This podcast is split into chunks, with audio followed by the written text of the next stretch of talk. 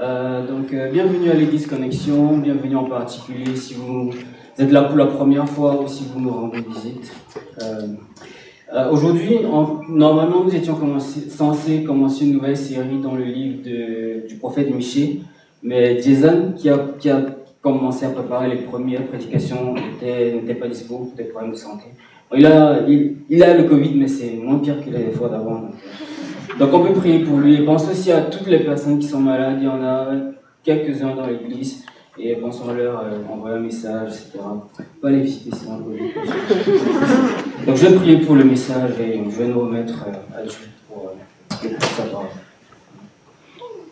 Notre Père, notre Dieu, merci pour, ta parole. Merci Père pour, la grâce que tu nous donnes de nous retrouver. Merci Père, c'est un privilège de nous retrouver ce dimanche. Et Père, on te supplie que tu disposes nos cœurs, que tu nous fasses grâce, que tu nous bénisses par ta parole, euh, que tu euh, nous aides par ton Saint-Esprit, euh, que tu m'aides à, à, dire fidèlement, que tu nous aides à, nous rapprocher de toi par ta parole. Et Père, nous pensons à nos frères et sœurs dans les zones où ils ne peuvent pas se rassembler, maintenant que la guerre est proche de nous, on pense à nos frères en Ukraine, mais aussi dans les autres endroits du monde. On te supplie que ta grâce soit avec ton Église dans ces endroits-là. Et Père, que tu nous rappelles aussi que c'est un privilège euh, qu'on a de pouvoir se rassembler, que c'est un équilibre euh, relativement instable. Père, on te prie que tu sois avec nous et aussi avec nos frères dans ces régions-là. Père, on te prie au nom de Jésus. Amen. Donc, euh, comme je disais, on était censé commencer une, euh, une nouvelle série, mais vu que c'était pas possible, on s'est dit pourquoi pas euh, revenir sur les résolutions.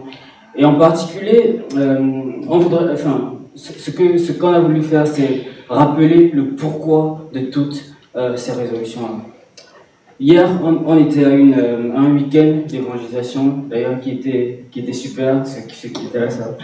Et, euh, euh, et, puis, ça s'est très bien passé. Et je, enfin, une parenthèse, je pense que si ça s'est bien passé, c'est à cause des personnes qu'on avait dans l'équipe. J'ai souvent fait des réunions avec des frères pour organiser des trucs. Et c'est souvent, ouais, il faut qu'on fasse ça, ça, ça. Ouais, il faut qu'on le fasse. Mais avec euh, les sœurs, c'est il faut qu'on fasse ça. Et clac, clac, clac, c'était fait. Donc merci, merci beaucoup à toutes, celles qui, enfin, Suzanne, Rachel, Maria, Eunice, j'espère que j'oublie personne. Euh, voilà, merci sur merci. Et hier, je me souviens, pendant qu'on était à, la, à la, au week-end d'évangélisation, à un moment, il y a eu une séance de questions-réponses. Et Franck s'est levé, c'est lui qui a posé la première question. Il a dit Pourquoi? C'était la fin de la question.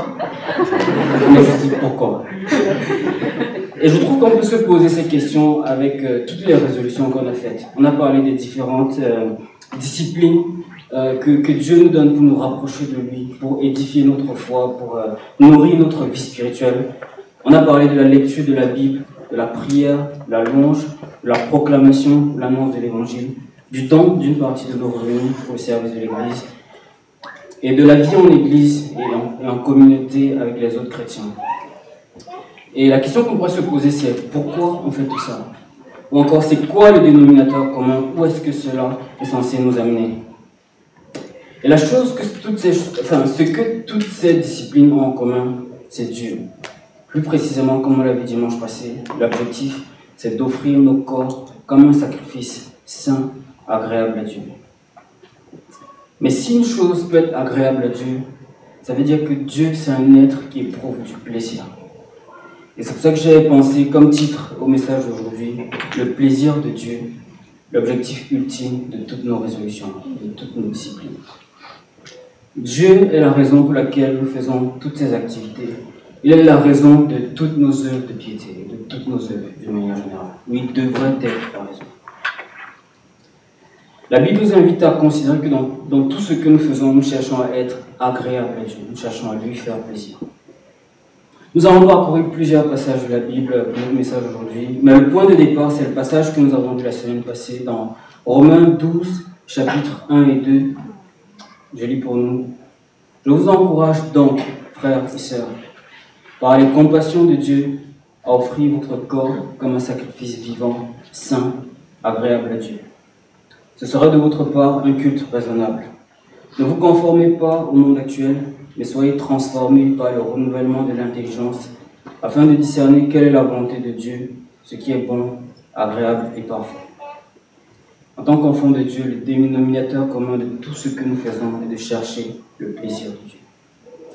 L'image qui me vient à l'esprit, c'est celle d'un roi à qui des personnes apportent des cadeaux juste pour lui faire plaisir. Je pense notamment au début du livre des rois, on voit que Salomon avait une grande sagesse, il avait une grande renommée, et tous les autres rois des environs venaient chacun avec euh, les spécialités de leur pays, juste pour lui faire plaisir, pas parce qu'il en avait besoin.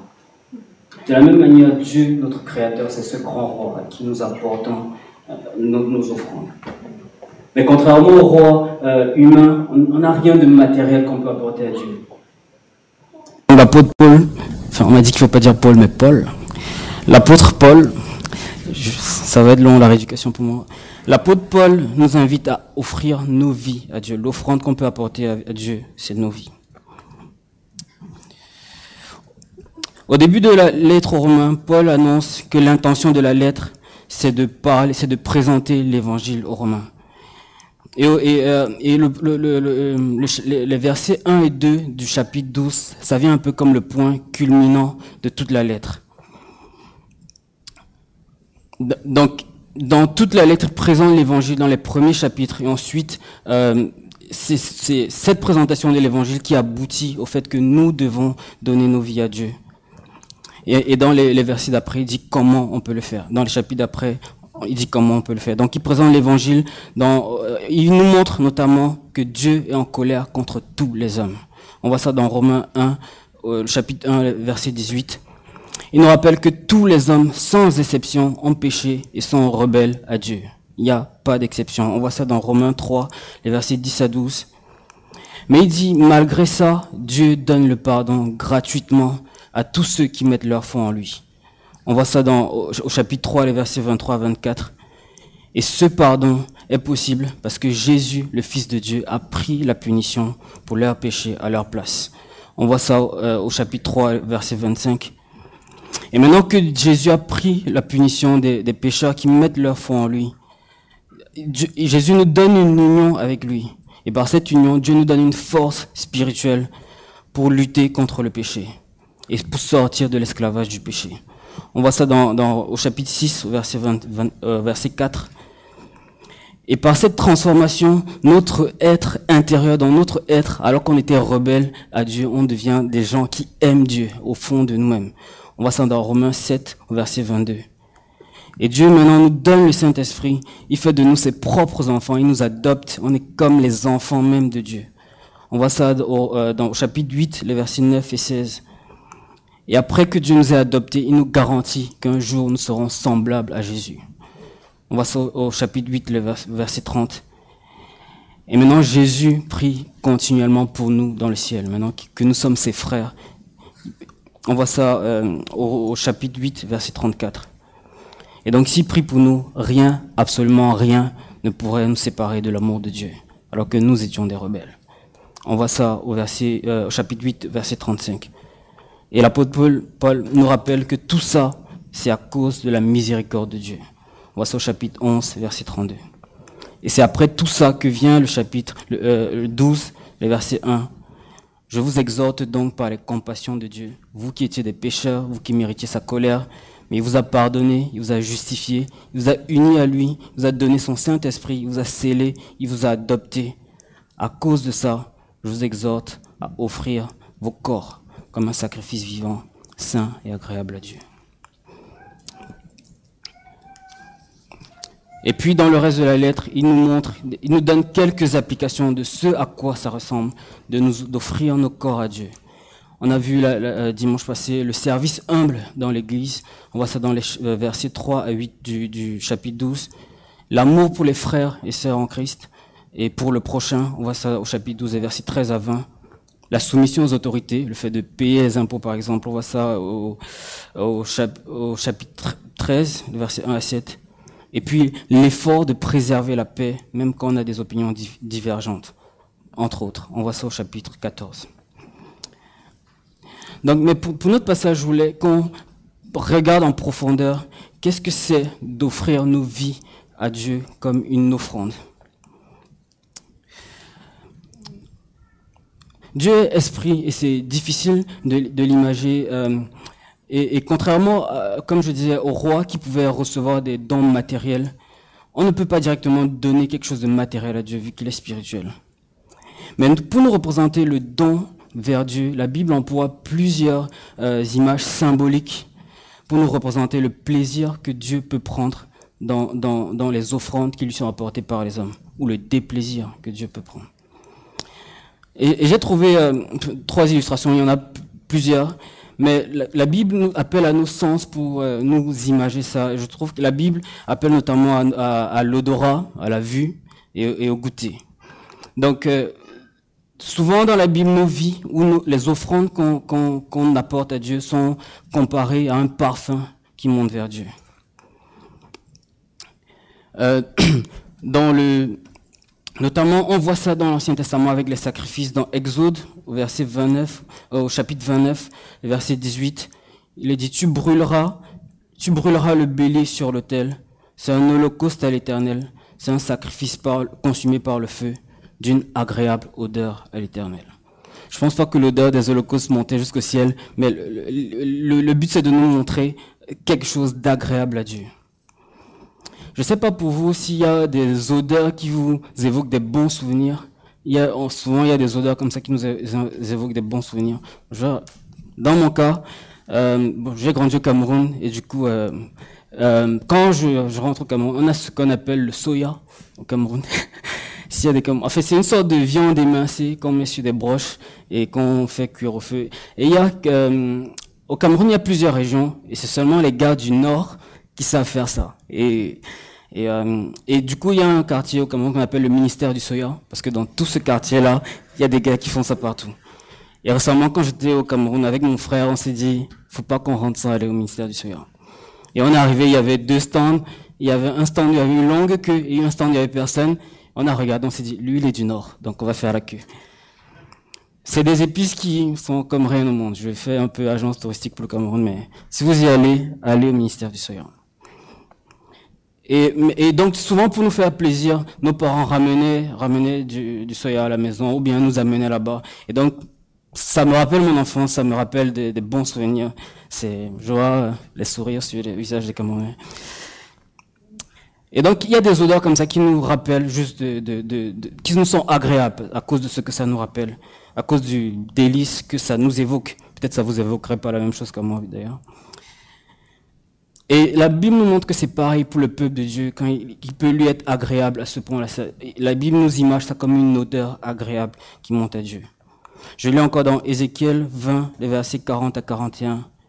Car sur ma montagne sainte, sur la haute montagne d'Israël, dit le Seigneur l'Éternel, là toute la maison d'Israël, tous ceux qui seront dans le pays me suivront.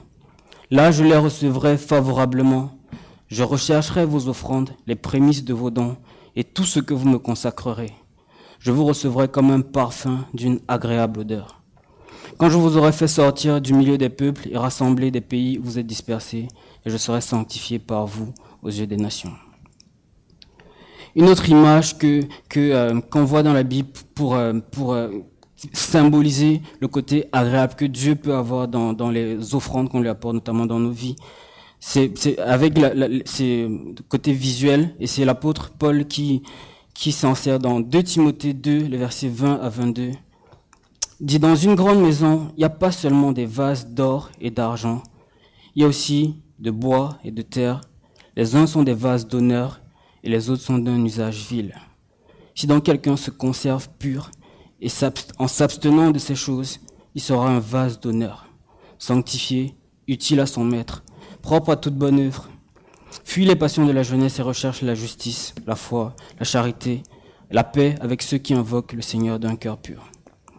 Encore une fois, je me souviens quand, quand j'étais petit, euh, les parents avaient toujours deux vaisselles. Il y avait une vaisselle qu'on voyait jamais, c'était caché dans les armoires. Et qu'il y avait un invité de marque qui arrivait, là on sortait, et on disait, mais il y a ça dans cette maison. Et nous, on utilisait, euh, voilà, des trucs en inox et tout ça.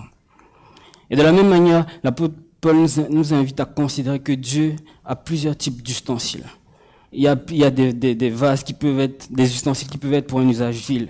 Il nous appelle avec nos vies à faire en sorte qu'on soit des ustensiles d'un usage d'honneur pour Dieu. le genre d'ustensile qu'on sortirait pour les grandes occasions.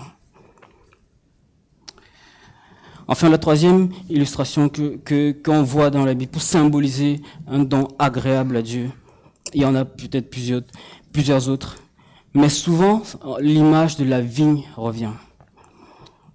Bon, déjà, l'excès de vin, c'est un péché, la Bible le dit clairement. Mais quand ce n'est pas l'excès, le vin, c'est une bonne chose que Dieu a créée.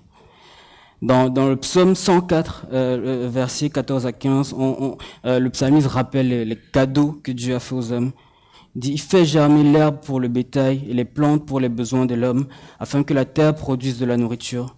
Le vin qui réjouit le cœur de l'homme et fait plus que lui le resplendir son visage et le pain qui soutient le cœur de l'homme. Je me souviens une fois, oh, pardon, une fois j'ai visité euh, une vigne euh, et euh, c'était la seule fois et, et c'était c'était vraiment fascinant. Et on est tombé sur des vignerons, c'était des gens passionnés par leur métier. Ils avaient tous les mains écorchées et ils travaillaient eux-mêmes avec les mains sur chaque plan de leur vigne.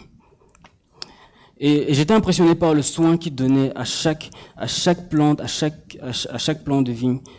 Et, euh, et, j'étais avec plusieurs amis chrétiens et euh, à un moment la dame qui nous présentait son, son nous a dit donc ça c'est le cep et voici les sarments. On a dit oh elle nous a regardé comme ça. Ok.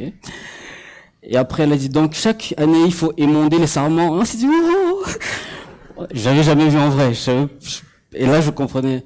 Et elle nous regardait bizarrement, on lui a dit non madame, quand on est chrétien l'image revient souvent dans la Bible. Elle a dit ok, ok. Et je crois qu'elle a pensé qu'on était perché. Mais c'était, passionnant. Et eux-mêmes, la passion qu'ils avaient pour leur vie nous, fascinait et nous passionnait en, en retour. Et euh, bon, après, bien sûr, il y a le côté euh, dégustation. Après, bien sûr, il faut prendre une bouteille et tout.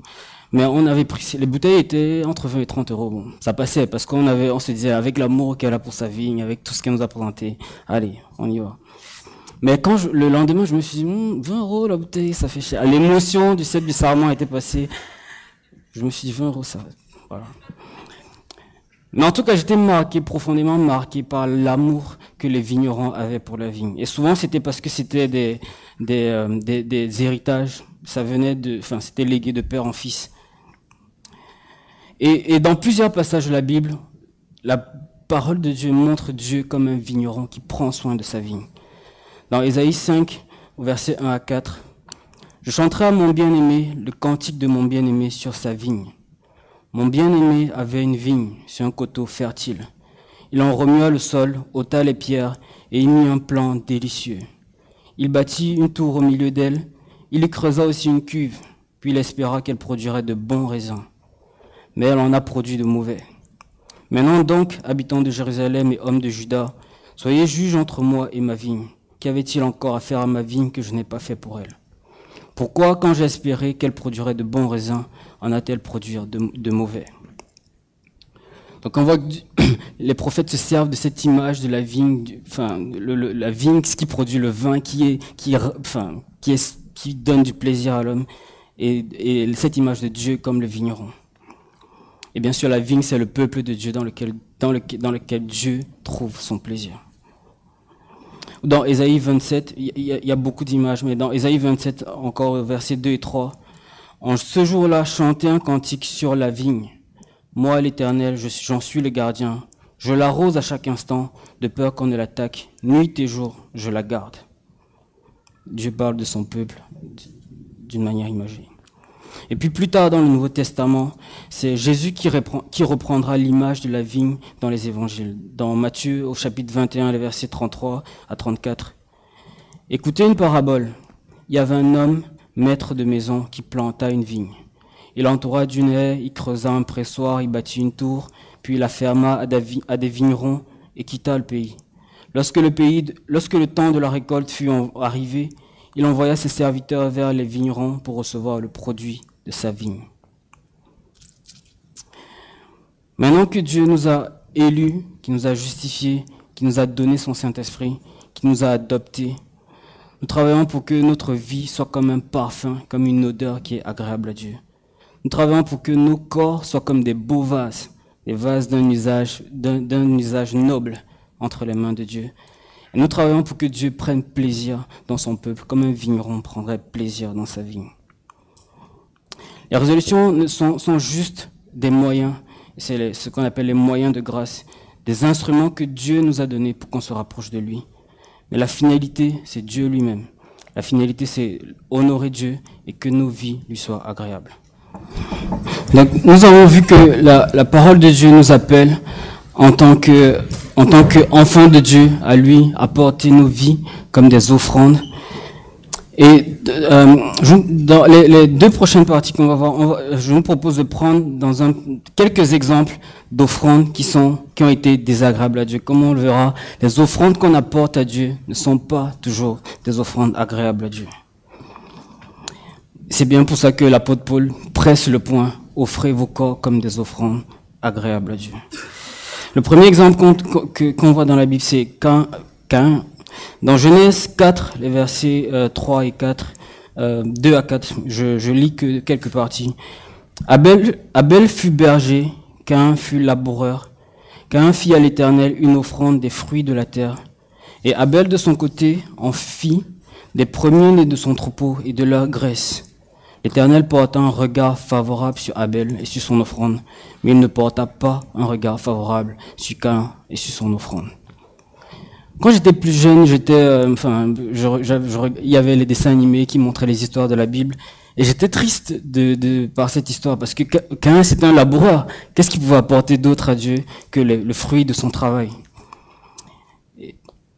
Mais Dieu, enfin, on sait que pour être agréable à Dieu, il faut la foi. D'une manière mystérieuse, on comprend que Abel avait eu la foi en Dieu. On va voir d'ailleurs une grosse similitude avec son offrande et les offrandes que Dieu va demander plus tard dans la loi. Donc, on ne sait pas comment Abel avait la foi, mais, on sait qu'il avait la foi et que parce que comme c'est dit dans Hébreu 11 au verset 6, sans la foi, il est impossible de lui être agréable, car il faut que tous ceux qui s'approchent de Dieu croient que Dieu existe et qu'il est le rémunérateur de ceux qui le cherchent. D'une manière mystérieuse, Abel savait que c'était pas avec le fruit de son travail qu'il allait offrir quelque chose d'agréable à Dieu, mais par un, sacrifice. Alors que Cain avait apporté à Dieu une offrande de ses œuvres, il avait apporté le fruit de son travail. Un autre exemple de personnes qui font des sacrifices, mais qui ne sont pas agréables à Dieu pour autant, qu'on voit dans la Bible, un exemple qu'on voit dans la Bible de, ce type de personnes-là, c'est les pharisiens. C'est les pharisiens qui, les pharisiens étaient des hommes qui faisaient partie d'une secte juive qui euh, essayait de pratiquer la loi à, la lettre et au maximum de leur capacité. Ils poussaient la pratique de la loi à son maximum. Mais pour autant, ils n'étaient pas agréables à Dieu. Paul, euh, avant sa conversion, était un pharisien lui-même. On voit ça dans, Philippiens 3, et ce qui explique d'ailleurs son excellente connaissance de la loi. Et on voit dans Galates au chapitre 1 qu'il était animé d'un zèle excessif pour la tradition de ses, pères. Mais dans Matthieu au chapitre 23, on a un échange entre les pharisiens et Jésus, donc Dieu, le Fils qui est devant eux et qui connaît tous les efforts qu'ils font pour mettre en pratique la loi. Et dans Matthieu 23, verset 15 notamment, Jésus leur dit, Malheur à vous, scribes et pharisiens hypocrites, parce que vous courez la mer et la terre pour faire un prosélyte, et quand il est devenu, vous en faites un fils de la gêne, deux fois plus que vous. Le zèle des pharisiens était tel qu'ils pouvaient faire des distances, et des distances pourraient faire, entre guillemets, même Paris-Marseille, pour faire juste un disciple. Ils étaient vraiment zélés, mais ils n'étaient pas agréables à Dieu pour autant. Et c'est Dieu le Fils qui est en face d'eux qui leur dit malheur à vous. Ou un autre exemple de leur zèle qu'on voit dans, les évangiles, dans, au verset 23 euh, du chapitre 23. C'est toujours le Seigneur Jésus qui parle. Malheur à vous, scribes et pharisiens hypocrites, parce que vous payez la dîme de la menthe, de la nette, du cumin, et que vous laissez ce qui est plus important dans la loi, la justice, la miséricorde, la fidélité. C'est là qu'il fallait faire. C'est là ce qu'il fallait pratiquer sans négliger les autres choses. Les, pharisiens étaient fidèles dans leur dîme. Ils donnaient même la dîme des épices. Mais, leurs sacrifices et tous leurs efforts n'étaient pas agréables à Dieu pour autant. Et dans Jean 5, le Seigneur mettra le doigt sur le cœur de leurs problèmes. Ils ne cherchaient pas à faire plaisir à Dieu. Tout leur sacrifice n'était pas en vue d'être agréable à Dieu. Mais ils prenaient plaisir dans le regard des hommes, quand les hommes voyaient leur piété. C'était ça leur satisfaction. Dans Jean 5 au verset 44, le Seigneur dit, Comment pouvez-vous croire, vous qui tirez votre gloire les uns des autres et qui ne cherchez pas la gloire qui vient de Dieu seul? Et plus loin, dans une autre conversation, Jésus leur dit, à mon sens, la pire des choses que Jésus pourrait dire à un homme. Dans Jean 8, verset 24, le Seigneur leur dit, c'est pourquoi je vous ai dit que vous mourrez dans vos péchés. Alors si vous ne croyez pas ce que je suis, vous mourrez dans vos péchés. C'est la pire des choses qui pourrait arriver à un homme. Et pourtant, il faisait tout ce que la loi demandait. Enfin, en superficie. Un autre exemple de personnes qui, qui faisaient beaucoup de sacrifices mais qui n'ont pas été agréables à Dieu, c'est les Juifs qui n'ont pas reconnu Jésus comme le Messie. Dans Romains 10, euh, versets 1 à 4, c'est l'apôtre Paul qui parle. Frère, le vœu de mon cœur et ma prière à Dieu pour eux, c'est qu'ils soient sauvés. Je leur rends le témoignage qu'ils ont du zèle pour Dieu, mais sans intelligence. Ne connaissant pas la justice de Dieu et cherchant à établir leur propre justice, ils ne se sont pas soumis à la justice de Dieu, car Christ est la fin de la loi pour la justification de ceux qui croient. Euh, L'apôtre Paul montre que les Juifs avaient vraiment un vrai zèle, mais juste qu'ils n'avaient pas la compréhension qu'on ne peut pas se justifier soi-même par ses propres œuvres devant Dieu, et qu'il fallait mettre sa foi en Jésus. Et toutes leurs œuvres étaient, vaines, tous leurs sacrifices étaient vains et pas agréables à Dieu. Mais d'autre part, dans la Bible, on nous montre des exemples de sacrifices ou bien de personnes qui s'offraient à Dieu et qui étaient agréables à Dieu. Le premier exemple euh, auquel je pense, c'est Job. Dans Job 1, verset 8, l'Éternel dit à Satan, As-tu remarqué mon serviteur Job? Il n'y a personne comme lui sur la terre. C'est un homme intègre et droit, craignant Dieu et se détournant du mal. Dans Job 2, verset 3, l'Éternel dit à Satan, As-tu remarqué mon serviteur Job Il n'y a personne comme lui sur la terre. Ça, c'est après que euh, Job ait commencé à, subir euh, les épreuves euh, que Satan lui envoyait avec la permission de Dieu. As-tu remarqué mon serviteur Job Il n'y a personne comme lui sur la terre. C'est un homme intègre et droit, craignant Dieu, se détournant du mal. Il demeure ferme dans son intégrité et tu m'excites à le perdre sans motif. Job, enfin, quand on lit l'histoire de Job, on voit que sur la terre, il, était complètement dans, les ténèbres, il traversait des épreuves horribles. Mais dans le ciel, Dieu chantait ses louanges. Dieu disait à Satan, regarde mon serviteur Job. Et je me dis, c'est ça l'objectif, c'est ça que devrait être l'objectif de nous en tant qu'enfants de Dieu. Pas le regard des hommes, pas même notre propre satisfaction, mais que Dieu soit dans le ciel et dire, regarde mon serviteur, un tel. Je ne vais pas citer de nom, pas faire de... Mais j'espère que Dieu dit ça de moi, j'essaye, j'espère que Dieu dit ça de moi. Nous sommes des, hommes et des femmes qui devons vivre devant Dieu, pas devant les hommes. Et pour entendre un jour Jésus nous dit, bon et fidèle serviteur, entre dans la gloire de ton maître. Comme Paul disait euh, dans, un autre passage, euh, le, vrai juif cherche la louange de Dieu. La louange des vrais juifs vient de Dieu. La louange de ceux qui appartiennent vraiment au peuple de Dieu. Un autre exemple de sacrifice agréable qu'on voit à Dieu, c'est d'un sacrifice agréable à Dieu qu'on trouve dans la Bible, c'est les dons de l'Église. Dans, dans, dans Philippiens au chapitre 4, verset 18, c'est l'apôtre Paul qui parle. J'ai tout reçu je suis dans l'abondance. J'ai été comblé de bien en recevant par Épaphrodite ce qui vient de vous comme un parfum de bonne odeur, un sacrifice que Dieu accepte et qui lui est agréable. Donc l'apôtre Paul reprend l'image du parfum qui monte à Dieu pour dire les dons financiers qu'il a reçus des Philippiens, euh, c'est une offrande agréable à Dieu.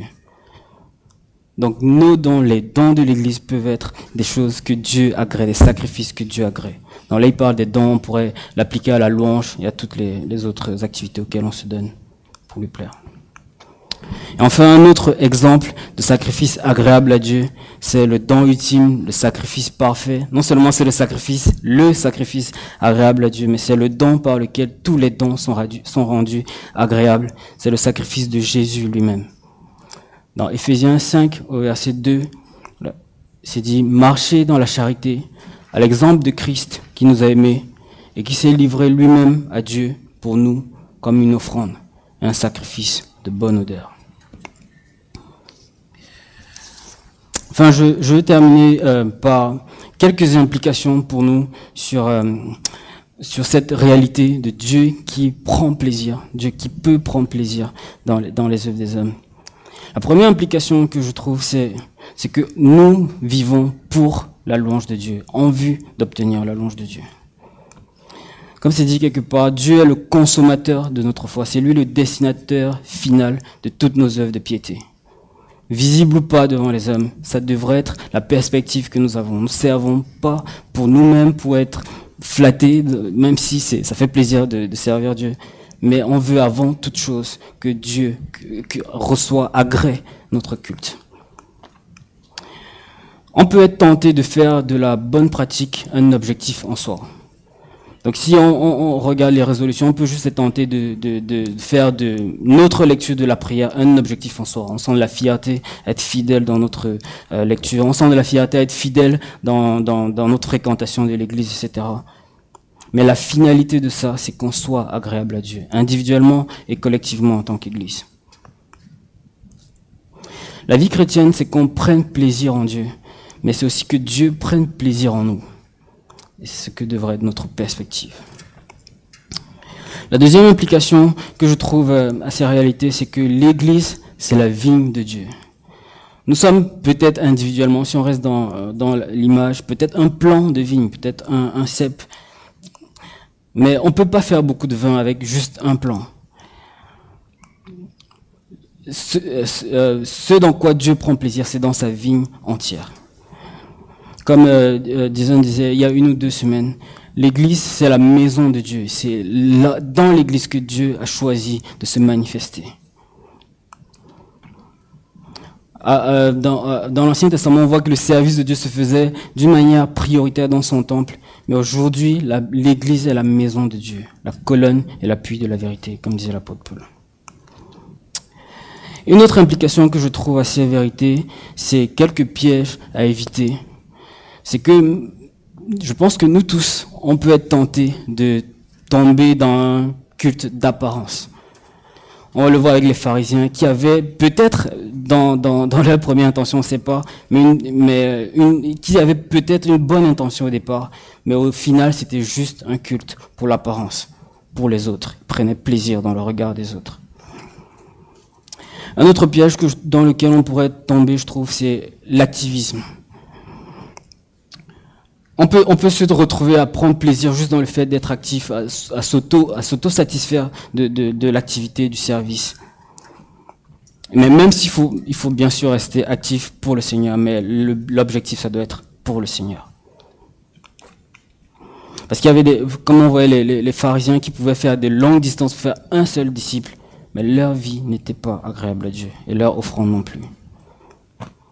Enfin, le troisième piège que je trouve, c'est la, fausse piété.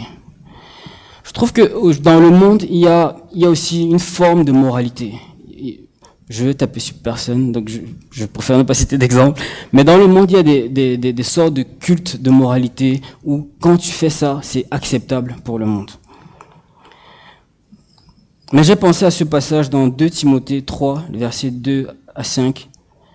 Les hommes seront égoïstes, amis de l'argent, fanfarons, hautains, blasphémateurs, rebelles à leurs parents, ingrats, irréligieux, ayant l'apparence de la piété, mais reniant ce qui en fait la force. Même avec les bonnes intentions, celui qui n'a pas la foi en Jésus et qui n'a pas la foi en Dieu ne peut pas être agréable à Dieu. Comme on a vu sans la foi, il est impossible d'être agréable à Dieu. Quelqu'un qui fait des bonnes œuvres mais qui n'a pas sa foi en Jésus, c'est comme quelqu'un qui vit dans un monde, il a le soleil, il a le souffle de vie, mais il ne reconnaît pas celui qui lui a donné tout ça, mais il veut faire des bonnes œuvres. On ne peut pas être agréable à Dieu sans la foi.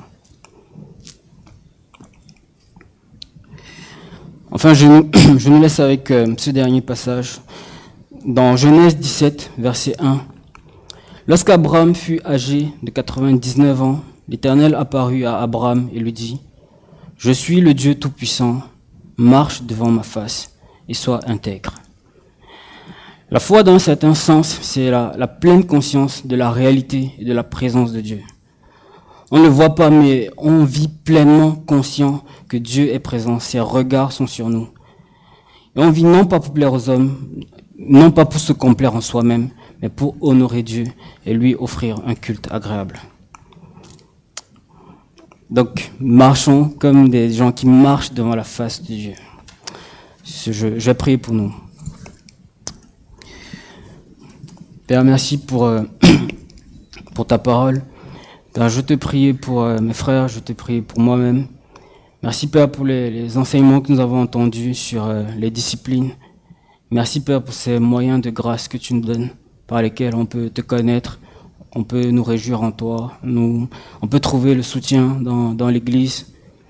Et Père, je veux te supplier que tu nous, aides à tourner nos regards vers toi, à considérer que tu es le Dieu qui a planté sa vigne, qui l'a arrosée, qui en prend soin, et, euh, qui est celui qui doit être le destinataire de toutes choses.